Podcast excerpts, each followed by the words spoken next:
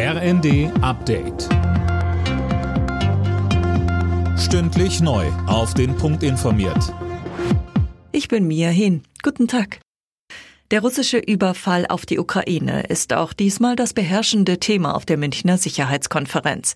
Bundeskanzler Scholz hat die Europäer dazu aufgerufen, die Ukraine noch stärker als bisher zu unterstützen. Die Vereinigten Staaten haben der Ukraine seit Kriegsbeginn etwas mehr als 20 Milliarden Dollar an militärischer Hilfe pro Jahr geleistet, bei einem Bruttoinlandsprodukt von 28 Billionen Dollar.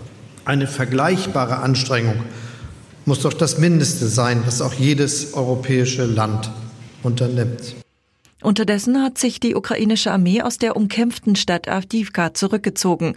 Für Russland ist das ein symbolischer Erfolg.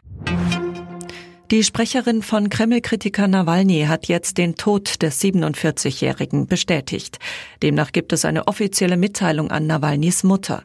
Nawalny soll gestern in seinem Straflager zusammengebrochen und gestorben sein. Ermittler sollen jetzt seine Leiche untersuchen. Auch an diesem Wochenende wird deutschlandweit gegen Rechtsextremismus demonstriert. Alleine gestern waren in Münster rund 30.000 Menschen auf der Straße. Der Anlass? Der Neujahrsempfang der AfD.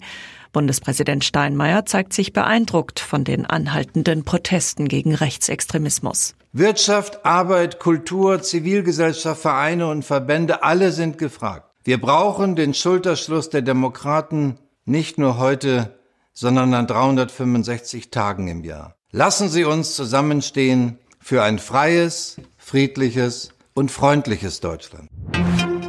Ab heute gelten in der EU neue, strengere Regeln für Online-Dienste. Neben Google, Facebook und Amazon müssen jetzt auch kleinere Unternehmen dafür sorgen, dass zum Beispiel Falschinformationen oder Hassrede umgehend von ihren Webseiten entfernt wird. Alle Nachrichten auf rnd.de